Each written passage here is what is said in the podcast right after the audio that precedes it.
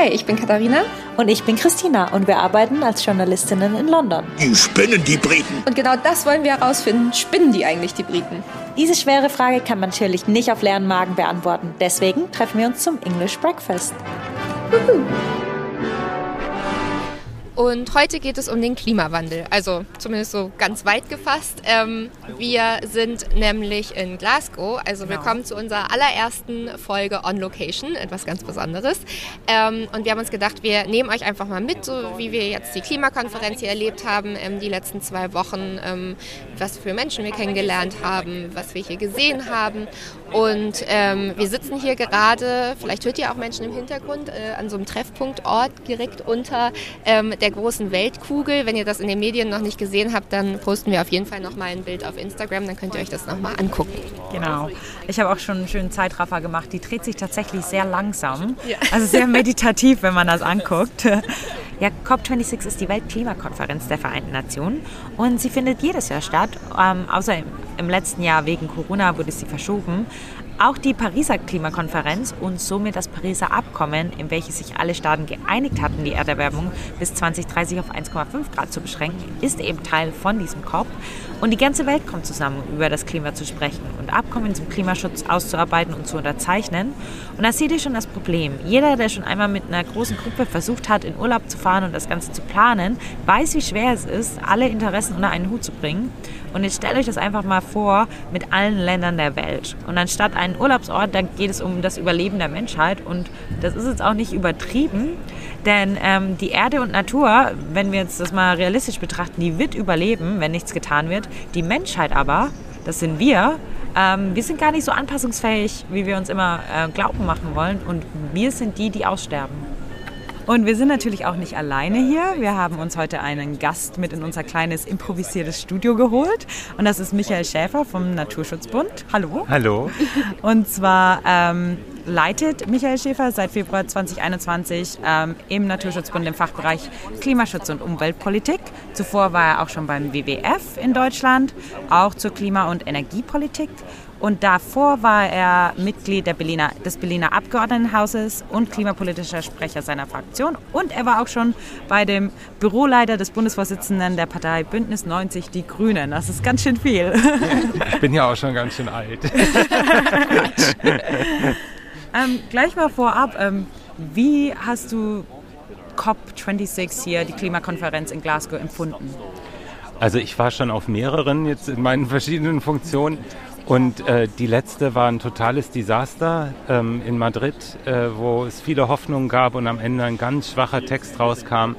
Und hier ist es zu früh, eine endgültige Bewertung zu ziehen, weil am Ende sind diese äh, ähm, Entscheidungen der Konferenz selber ja immer einstimmig. Das heißt, jedes einzelne Land kann blockieren. Und letztes Mal hat einfach Brasilien gesagt, nee, ähm, und äh, bei bestimmten Sachen einfach Artikel 6, können wir vielleicht gleich nochmal drüber reden, ähm, äh, gesagt, nee, das, wir wollen das aber aufweichen hier alles. Und dann ähm, hat es nicht geklappt und es war desaströs.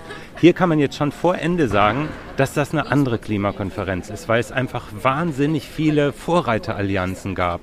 Also Länder, die sich zusammengetan haben und die gesagt haben, wir gehen einfach schon mal voran und äh, zum Beispiel äh, für Null-Emissionsfahrzeuge eine Allianz, wo ähm, viele Länder mitgemacht haben, auch äh, einige Autokonzerne aus Deutschland, Mercedes. Leider hat die Bundesregierung sich nicht beteiligt und BMW und Volkswagen auch nicht.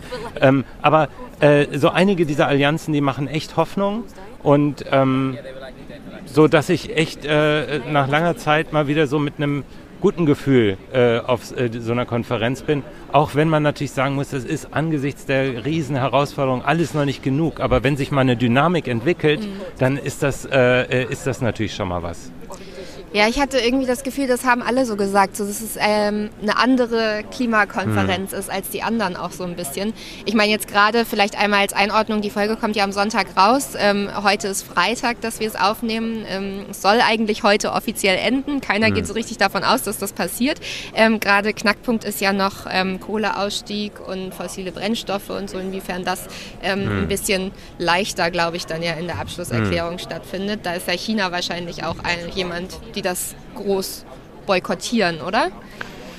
Ja, also ich, äh, wenn überhaupt äh, der Kohleausstieg mal in die Abschlusserklärung kommt, das wäre ein totaler Durchbruch. Mhm. Ähm, wo wir uns große Sorgen machen, ist im Moment der, der sogenannte Artikel 6 des, äh, des, des äh, Rulebook, also des, des ähm, Umsetzungs, der, die Umsetzungsbeschlüsse zum Pariser Abkommen. Mhm. Und da geht es darum, inwieweit Staaten untereinander CO2 äh, äh, Minderungsverpflichtungen handeln können und auch wie Unternehmen CO2 und Minderungsverpflichtungen mit Staaten handeln können. Und das ist eben, da schwingt immer die Gefahr mit, dass quasi eine Minderung, die in einem Land stattfindet, in zwei Ländern gezählt wird oder in, äh, sogar in zwei Ländern plus in einem Unternehmen. Und das würde natürlich ähm, diesen ganzen Vertrag korrumpieren und, ähm, äh, und nicht wir wirksam werden lassen. Und das ist im Moment eine unserer großen Sorgen. Und es, bist du dann hoffnungsvoll, dass sich das ändern wird? Hat man schon so aus den einzelnen Ländern oder aus den einzelnen ähm, NGOs, die auch hier vor Ort sind, gehört, dass sich da was bewegt, dass sich da was festgesetzt wird? Also das ist hier immer ein großes Informationsgekämpfe ne? und man hört das und man hört das und die, die NGOs haben so ein bisschen die, die Funktion, dass sie auch ähm, weil sie ja selber gut vernetzt sind. Also manche sind selber international aufgestellt, andere NGOs ähm, haben, äh, wir haben uns alle zusammengetan in das große Climate Action Network CAN und über das tauschen wir Informationen auf und wir helfen damit auch ähm, oft den, den Verhandlungsgruppen aus den Ländern äh, zu, zu sehen, was steckt hinter der Position, die da vielleicht gerade ein Blockadeland vertritt. Und, ähm, oder die Länder haben sich auch zu Gruppen zusammengetan, ähm, sodass wir da versuchen, Kompromisse äh, zu erleichtern. Und gleichzeitig ist unsere Funktion natürlich auch Druck von außen zu machen und die Ergebnisse auch immer an dem zu messen, was ökologisch notwendig ist. Und äh, jetzt zu deiner Frage, Ey, man kann es echt nicht sagen. Es ist, ähm, äh, das ist immer bis zur letzten Sekunde unklar, weil, wie gesagt, jedes Land alleine kann hier ein Ergebnis blockieren. Und ähm, das macht, macht den offiziellen, äh, offiziellen Teil so zäh. Und deshalb war halt so wichtig, dass zumindest in dem nicht offiziellen Teil diese Allianzen und diese, äh, diese, diese Vorreitergruppen äh, äh, sich in so einer großen Zahl gebildet haben. Es, wir haben echt einen Durchbruch inzwischen bei der Frage, werden neue Kohlekraftwerke noch in anderen Ländern finanziert? Da, da geht es richtig gut voran. Da haben sich sehr viele Länder dazu verpflichtet, das nicht mehr zu tun. Ähm, das ist, äh, das ist ein super Schritt. Aber gleichzeitig wissen wir natürlich, es geht nicht nur darum, keine neuen zu bauen, sondern wir müssen auch die, die es gibt, abschalten. Und da gab es jetzt, äh, jetzt 23 Länder, die nochmal ihren Kohleausstieg äh, äh, angeschärft haben. Da war Deutschland auch wieder nicht dabei. Also es äh, nervt uns dann natürlich, denn die Botschaft hier aus Glasgow an die Koalitionsverhandlungen äh, in Berlin ist ganz klar. Wer, wer, international mitspielen will, der muss zu Hause beim Klimaschutz liefern. Und ähm, im Moment haben wir noch nicht mal die Klimaziele der GroKo sicher durch Maßnahmen unterlegt. Und es sieht im Moment auch äh, überhaupt nicht so aus, als sei sich die Ampel da schon einig, auch nur das äh, zu liefern, was bisher versprochen wurde von der alten Regierung. Und eigentlich müssen wir natürlich darüber hinausgehen. Also das ist die klare Botschaft hier aus, äh, aus Glasgow nach Berlin. Ihr müsst zu Hause echt jetzt mal äh, äh, ran an den Klimaschutz, sonst könnt ihr international nicht mehr mitspielen. Wir hatten hier, wie gesagt, das wollte Katharina wahrscheinlich auch genau. gerade sagen. Ja. Wir haben gestern mit Svenja Schulze gesprochen ja. und ähm, ich war so ein bisschen enttäuscht, ehrlich gesagt, weil ähm, sie wirklich vieles einfach auf die neue Koalition geschoben hat und gesagt hat, ja, wir können ja jetzt hier gar nicht so richtig was entscheiden, das müssen wir ja, ja dann machen. Ähm, da ging es eben auch darum, um E-Mobilität und so, da war, war, ja auch nicht ganz klar, also sie hat gesagt, ja, wir wollen das ausbauen und, und wir wollen uns darauf vorbereiten, aber bei diesem Abkommen Abkommen machen wir irgendwie erstmal nicht mit, weil das müssen ja jetzt, müssen ja jetzt die neue Koalition entscheiden. Also irgendwie, weiß nicht, habe ich das Gefühl, man dachte immer, Deutschland hätte so ein bisschen auch Vorbildfunktion eigentlich mhm. bei so einem Gipfel, aber es kommt irgendwie so wenig. Wir haben hier eine ganze Menge Abkommen äh, unterschrieben, aber es ist in der Übergangsphase zwischen zwei Regierungen manchmal gar nicht so einfach. Äh, die Entscheidungen in Deutschland sind ganz klar. Die Automobilindustrie äh, hat erklärt, äh, dass der Verbrennungsmotor ausläuft, dass wir auf E-Mobilität setzen. Und die Aufgabe der neuen Regierung ist es jetzt, den Ausbau der Ladesäulen ganz massiv voranzubringen, dafür zu sorgen, dass erneuerbare erneuerbarer Strom ausgebaut wird. Und das ist genau konkret das, was jetzt gerade passiert. Das ist auch ein wichtiges Zeichen hier äh, auf dieser Klimakonferenz.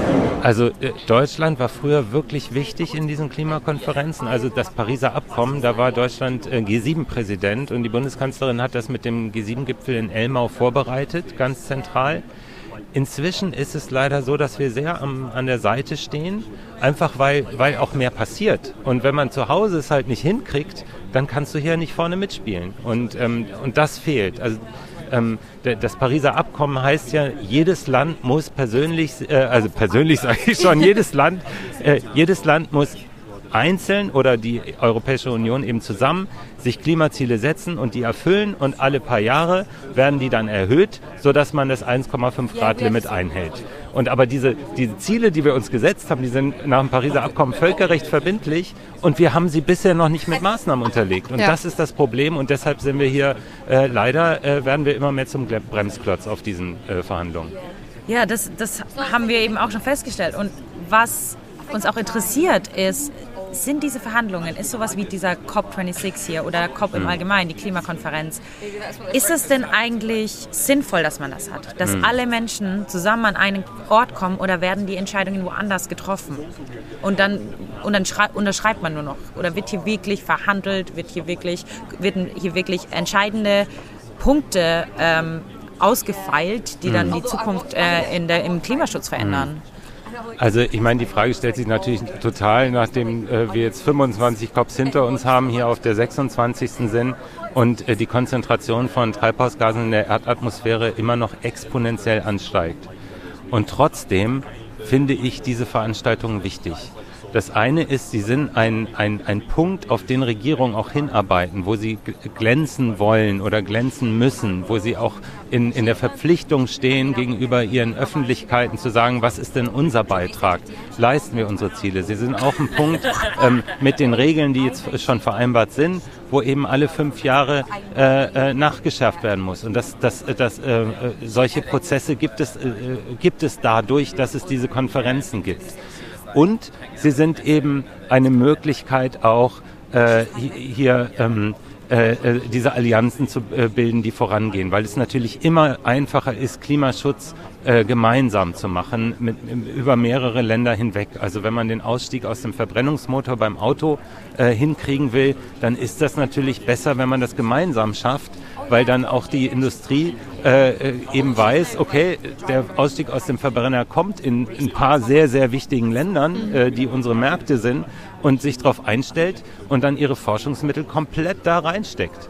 Und, und, und deshalb äh, halte ich, obwohl ich auch die, die, die Ermüdung und die Enttäuschung echt teile, die es gibt, halte ich die trotzdem für wichtig. Und ähm, äh, können aber halt eben nur funktionieren, wenn die, wenn die Länder und wenn die Regierungen äh, zwischen den Cops auch arbeiten und eben, eben die Sachen zu Hause gebacken kriegen.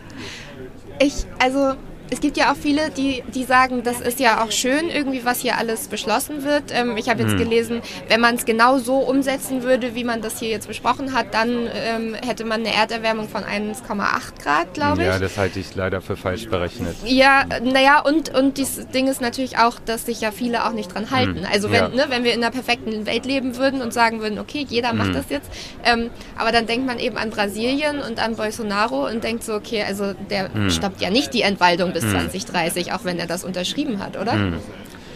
Ja, ähm, das stimmt, aber wir sind halt in einer Welt mit über 200 Staaten und ähm, das heißt, äh, wir müssen mit dieser Komplexität leben. So. Nichtsdestotrotz, die, diese Konferenzen, ich habe sie jetzt eben verteidigt, ähm, sind natürlich nicht das, was die Welt retten wird. Das wird nur äh, durch das Engagement vor Ort sein. Also wir brauchen für den Klimaschutz eben neben diesen Konferenzen und neben Regierungen, die endlich ihre Hausaufgaben machen und eben die, die Ziele, die sie sich gesetzt haben, auch erreichen und ihre Ziele an das anpassen, was wir ökologisch brauchen. weil die, weil die, ähm, äh, brauchen wir auch das Engagement vor Ort. Ne? Es geht im Klimaschutz, geht es um jeden Radweg, geht es um, um, um jede bessere Busverbindung. Und äh, äh, das, äh, wenn alles zusammenkommt, kann es klappen. Und das ist eine Riesenaufgabe, ja, aber ich fände es total doof, da jetzt in den Pessimismus zu verfallen, sondern ich, ja, also ich bin sehr glücklich, dass es so eine neue Dynamik sich hier abzeichnet. Und ähm, das, das wird aber nur gelingen, wenn sich sehr viele Menschen mit sehr viel Zeit da einsetzen. Ja. Auch ihr, die hier gerade zuhört. Die, die Frage, die sich mir auch stellt, weil wir natürlich immer Deutschland und ja. Großbritannien so gegenüberstellen, ja. und wir hatten da auch kurz im Vorgespräch schon drüber geredet, ist, dass in ganz, ganz vielen Ländern der Klimawandel noch so ein links-rechts politisches Hm. Thema ist, wo die linke Seite tendenziell immer äh, den Klimawandel ähm, anerkennt und äh, für den Klimaschutz kämpft und die rechte Seite oder die rechtsextreme Seite da tendenziell den Klimawandel leugnet Hm. und nicht in den Klimaschutz investieren will. Und in Großbritannien ist, ist das Klimawandel überhaupt kein Rechts-Links-Thema. Es ist einfach, alle sagen, ja, es gibt den Klimawandel, wir müssen was tun. Jetzt auch mit der konservativen Regierung, Ja. die sich hier sehr extrem, man kann über Boris Johnson sagen, was man will. Und wir haben das, glaube ich, auch schon ausführlich getan Ja. in diesem Podcast. Aber die konservative Regierung setzt sich erstmal auf den ersten Blick für das, den Klimaschutz ein. Und wie Ja, nicht nur auf den ersten Ja. Blick. Also das ist, äh, das hat ja in Großbritannien schon eine lange Tradition, die bis auf Thatcher zurückgeht, dass das äh, von, von beiden großen Parteien äh, und äh, selbst von den, Liber- äh, auch von den Liberalen, also von allen drei Parteien, äh, für ein, ein äh, wichtiges Thema gehalten wird, bei dem sie auch handeln. Und ähm, ich finde das total, also ich habe mich auch mit den Kolleginnen und Kollegen hier aus Großbritannien unterhalten, weil das wäre natürlich ein, ein gigantischer Schritt nach vorne, auch für Deutschland und für viele andere Länder, wenn uns das gelingen könnte.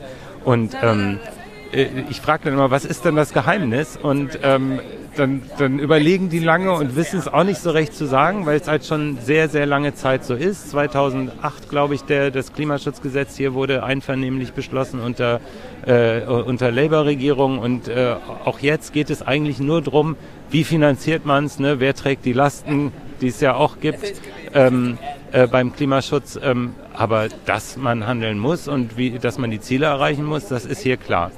Und ähm, ich, was, was mir, äh, also ich habe noch nicht die perfekte Erklärung, aber es liegt an Leuten, habe ich das Gefühl. Also es liegt an, an, an einzelnen Politikerinnen und Politikern, die so ein Thema auch setzen, die das voranbringen. Und ähm, äh, da finde ich, gibt es in Deutschland ein bisschen Bewegung in die Richtung. Also wir haben ja einen Wahlkampf hinter uns, wo das erste Mal viele Parteien Klimaschutzplakate gehängt haben. Die CDU, die SPD, Kanzler für Klimaschutz, ähm, äh, die Grünen, ähm, äh, und äh, die, die Linke, auch die FDP hat deutlich gemacht, wir haben das ambitionierteste Klimaprogramm, äh, also äh, war, war deren äh, Wahlwerbung. Und äh, ich frage mich so ein bisschen, bleibt das so? Was folgt daraus? Bei den Ampelgesprächen hat man noch nicht, nach allem, was wir so rauskriegen, noch nicht den Eindruck, dass wir aus dieser aus dieser Falle raus sind, dass für Klima sind halt die Grünen zuständig. Dafür ist das Thema zu groß für so eine 15-Prozent-Partei. Da müssen schon alle ran. Auf jeden Fall. Jetzt, äh, was, aber es gibt so ein bisschen Bewegung in der Union, hat sich so eine Klimaunion gegründet, ähm, äh, der ich echt viel Erfolg wünsche. Und für uns und ich glaube halt, es ist wichtig, dass Leute, die sich fürs Klima engagieren, auch in Parteien eintreten. Ja? Wir haben eine Parteiendemokratie in Deutschland und äh, was die Parteien in ihre Wahlprogramme schreiben, das entscheiden die Mitglieder. Und äh, da braucht es Leute, die sich in allen Parteien engagieren. Und beim NABU ähm, äh, äh, gut, ich selbst bin Mitglied bei den Grünen, aber ich habe auch Kollegen, die sind äh, bei der SPD und Kolleginnen äh, bei der SPD oder bei der CDU, auch bei anderen Umweltverbänden weiß ich das. Wir wollen ja überparteilich arbeiten und das tun wir auch, aber halt parteiisch für die Natur. Und wir brauchen viele Menschen, die mit ihren unterschiedlichen Werten, die sie haben, in Parteien eintreten und sagen, Klimaschutz, ich bin Liberaler und Klimaschutz ist mir wichtig. Äh, und das in der Partei durchsetzen. Ich glaube, das ist die einzige Möglichkeit. Ja, es ist ja auch, also ist klar muss in der Politik was passieren, aber es muss ja auch jeder Einzelne gucken, Hm. irgendwie, dass der einen Beitrag leisten kann. Also es liegt ja auch an den Menschen, dass, dass die eben auch mitmachen und Hm. dass sie sich informieren ähm, und so weiter. Das ist ja auch ganz witzig. Ich finde das bei den Briten immer ähm, ganz lustig, weil auf der einen Seite haben wir hier ähm, in Cornwall in der Nähe das äh, erste plastikfreie Dorf überhaupt, also wo die sich total dafür eingesetzt haben. Ähm, und auf der anderen Seite äh, haben, schmeißen wir Plastikflaschen hier immer noch einfach so in Müll. Und Ja. es ist, also ist es irgendwie so, so, so paradox, weil auf der einen Seite, also Briten können sich, glaube ich, sehr gut begeistern für Dinge und sich auch gemeinsam dafür einsetzen irgendwie. Das haben wir beim NHS auf jeden Fall immer wieder viel Ja. gemerkt und so, jetzt auch während Corona. Ähm, aber ja, ich verstehe nicht so richtig. So einer hat mal zu mir gesagt, ähm, ja, ihr in Deutschland, ihr habt ja so einen, so einen Automaten, da tust du die, Gla die Plastikflasche rein, dann kriegt ihr Geld Ja. dafür. Ich so, ja, das ist auch keine neue Erfindung. so, also das finde ich Ja. dann so witzig, dass es da irgendwie so beide Seiten gibt.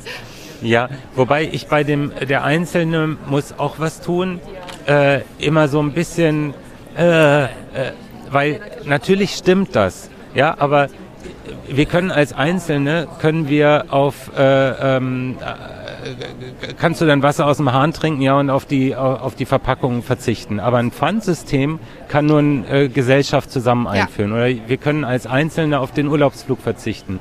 Aber den Flugverkehr klimaneutral machen, das kann nur, äh, können wir nur als äh, als Wählerinnen und Wähler. Mhm. Äh, oder als Einzelner kann man sagen, ich ernähre mich vegetarisch oder sogar vegan. Aber den Ausstieg aus der Massentierhaltung der Industriellen, den kriegen wir nur hin, wenn wir die Regeln ändern. Und das ist dann Politik. Und ich finde, äh, ich ärgere mich immer, vor allem wenn Politikerinnen und Politiker sagen, ja, die Leute müssen aber auch. Mhm. Es, also A, bringt es mehr und B, macht es auch, äh, sieht man auch ein, ja, ich trage meine Pfandflaschen gerne in, in den Supermarkt, wenn ich weiß, alle anderen machen das auch.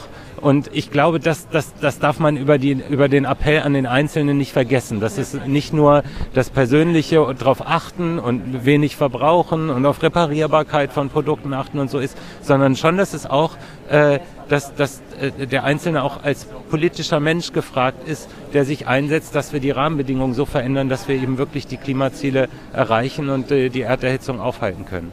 Ja. Ähm wir waren ja auch nicht nur hier drin ja. unterwegs, sondern auch draußen bei den Protesten. Ja. Und zum Beispiel Greta hatte in ihrer Rede bei dem Fridays for Future Marsch gesagt, dass COP26 is a failure, also ist mhm. fehlgeschlagen. Out here, we speak the truth.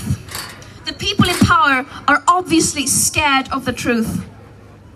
Yet, no matter how hard they try, they cannot escape from it. They cannot ignore the scientific consensus, and above all, they cannot ignore us, the people, including their own children. They cannot ignore our screams as we reclaim our power. We are tired of their blah blah blah. Our leaders are not leading. This is what leadership looks like. Siehst du das auch so? Und, und wie siehst du die Rolle von den Jugendaktivistinnen? Also, ähm, die, die äh, Greta und ähm, Fridays for Future ähm, haben einen riesen Einfluss äh, gehabt in den letzten Jahren. Die haben so viel bewegt und ähm, also dass, dass die Europäische Union ihr Klimaziel, äh, das früher bei minus 40 Prozent bis 2030 lag, ähm, da, vor, vor zweieinhalb Jahren noch war eine Diskussion, ob sie es auf minus 45 anheben können. Ja, und das ist gescheitert, auch an Angela Merkel und anderen Staatschefs. Und nachdem äh, Fridays for Future auf die Straße gegangen waren, die Europawahl in vielen Ländern äh, Klimaschutz wahlentscheidend war, ähm, sind es jetzt nicht minus 45, sondern minus 55 Prozent geworden. Das ist eine wahnsinnig, äh, ein, also wirklich ein, ein ganz toller Erfolg. Ähm, und ich, ich, ich auch, ich sag mal ehrlich, auch uns äh, Naturschutzverbänden war das mal ein äh, wertvoller Arschtritt, äh, weil man, wenn man über viele Jahre und Jahrzehnte sich um Naturschutz und Klimaschutz kümmert, dann, dann dann, dann, dann ist man ja auch, dann wird man so mit kleineren Erfolgen auch zufrieden, ja, weil man denkt, okay, wir haben wenigstens irgendwas erreicht. Und das, äh, dass, äh, dass Fridays for Future nochmal gesagt haben, ey, sagt mal, vergesst eure kleinen Erfolge und ihr müsst es gefälligst an dem messen, was nötig ist, um die Erderhitzung zu stoppen und um den, äh, um den äh, Verlust von Arten und von Biodiversität komplett zu stoppen. Das ist das Ziel. Das war so wichtig, also für die, für die Regierungen und auch für uns. Ich finde trotzdem bei dieser Bewertung dieser Klimakonferenz, dass es nicht gut ist, nicht auch die, diese Dynamik, die sich hier entfaltet, zu sehen. Weil wenn ähm, weil, weil eine Dynamik, die sich entfaltet, wenn man die tot redet, mhm. äh, dann, dann kann sie nicht äh, stärker werden. Und ich glaube im Gegenteil, wir, vielleicht müssen wir es ein bisschen schönreden, ja, das, das, und, und eben dann mit dem, äh, mit dem, mit diesem äh, Geist, der sich bisher hier zeigt, auch äh, dann zurück in die Länder gehen und eben von den Regierungen auch einfordern, dass sie liefern und bei uns in Deutschland eben von dieser Ampelregierung, äh, die sich da bildet, auch einfordern, dass sie tatsächlich äh, über das hinausgeht, was, äh, was die Große Koalition schon äh, ins Gesetz gegossen hat. Das kann ja wohl nicht wahr sein, dass sie darüber jetzt sich noch streiten. Glaubst du, dass es noch klappen kann mit den anderthalb Grad? Oder glaubst du, so wie das jetzt im Moment läuft, äh, obwohl es Zugeständnisse gegeben hat, das wird wahnsinnig schwer? Das wird wahnsinnig schwer. Und es kann aber klappen. ja, ich meine, dafür, dafür, machen wir das ja alle. Es muss Und, irgendwie klappen auch auf der einen Seite. Also es ist das, das was uns die, die, die Klimawissenschaft die kann uns ja nicht garantieren, dass bei, wenn die Erderhitzung 1,5 Grad, äh, äh bei 1,5 Grad gestoppt wird, dass dann diese Kipppunkte im Klimasystem nicht erreicht werden. Ja? Und genauso wissen wir auch nicht ganz genau, wenn wir bei 1,6 Grad bleiben, ob sie dann erreicht werden. Das ist mehr wie so, man muss sich das vorstellen wie ein Tempolimit ähm, von äh, Tempo 30 in der Hoffnung, dass wenn ein Auto mit einem Fahrradfahrer in dieser äh, Straße zusammenstößt, dass dann der Unfall nicht tödlich und nicht schwer äh, mhm. gefährlich ist. So ist auch dieses 1,5 Grad Limit zu verstehen. Das ist äh, es kann sein, dass 1,4 Grad schon zu viel sind und äh, die Hoffnung ist, dass 1,5 Grad hält. Aber jetzt zu kämpfen und jetzt zu gucken, dass wir die Schalter umgelegt kriegen, ist auf jeden Fall richtig. Und noch haben wir die Chance, 1,5 Grad zu, äh, zu halten. Und alles, was wir dafür tun könnten, sollten wir tun. Ja. Ähm, ich hatte noch eine Frage zum Abschluss. War das Besondere bei diesem Klimagipfel, du hattest es ja vorher schon gesagt, er ist ganz anders als die anderen mhm. Klimagipfel, war, dass ganz viele NGOs und auch ähm, Aktivistengruppen mit einbezogen ja. worden sind in die Verhandlungen und hier auch vor allem aus dem globalen Süden mhm. die Betroffenen ähm, an die Vorfront gestellt wurden. Und wie wichtig siehst du das, dass das jetzt gemacht wurde? War das vielleicht auch ein bisschen zu spät, die jetzt erst mit einzubeziehen? Also das ist schon ein längerer Prozess, das äh, gab es in Madrid auch. Aber was, äh, was wirkt, also ich habe noch nie so einen, äh, so einen tollen Gastgeber erlebt wie Schottland. Ich finde, dass äh, die, die, also wie auch die Leute hier vor Ort, äh, wo immer man essen geht, sagen die viel Erfolg, ja. ja. Und, und, ähm, und äh, beteiligen sich ja auch viel an diesen Protesten. Man sieht, wenn man hier auf die Konferenz kommt, immer viele Gruppen, die, äh, die auffordern, jetzt äh, macht mal ernst endlich ihr, ihr Verhandler. Und ich glaube, dass das schon auch eine Wirkung hat, ja. Ähm, und ähm, und, äh, und äh, das, was du sagst, die, dass, dass zivilgesellschaftliche Akteure auch aus dem Süden äh, hier ähm, zu Wort kommen, das ist wichtig. Und ähm, ich hoffe, es macht Eindruck auf die Verhandler. Wir wissen natürlich auch, es geht dann immer um viel Machtinteressen, um Geld. Ähm, dieses Double Counting, also dieses zweimal Zählen von Emissionseinsparungen, mhm. davon profitieren natürlich bestimmte Länder und bestimmte ähm, Leute. Und ähm, solche Sachen zu überwinden, da kann das ein Beitrag sein. Spinnen die denn die Briten? Ich meine, du hast es gerade schon so ein bisschen gesagt, du findest, äh, Schottland ist ein toller äh, Gastgeber. Ja. Spinnen sie? Nein, die sind, also das ist wirklich, äh, es ist wirklich ganz wunderbar, außer das Wetter. die haben mich ausgelacht, als ich hier das erste, am ersten Tag durch Nest ankam und sie meinten dann, you come to Scotland without an umbrella. Ich kann leider den Akzent nicht nachmachen. also quasi, wie blöd kann man denn sein? ja, das stimmt. Genau, ja. Also unser Fazit ist auch so ein bisschen, also es ist sehr viel chaotisch, was hier gelaufen ist auch. Also die Organisation, aber das war ja nicht an den Schotten gelegen, das ist ja die Vereinten Nationen, die das organisieren. Ja. Ähm, wir haben nur Gastfreundschaft erlebt äh, ja. von den Schotten ja. tatsächlich. Das war wunderbar. Und ähm, was mir persönlich, es wäre noch schön, wenn wir sagen könnten, was einen so in Erinnerung geblieben ist jetzt, was mir persönlich in Erinnerung geblieben ist, dass ich ähm, ein weißes Blatt Papier von dem Premierminister von Fidschi geklaut habe, um eine White Balance zu machen für unsere Kameramänner, dass sie den Weißabgleich machen können. Und ich habe erst viel zu spät gemerkt, wer das ist.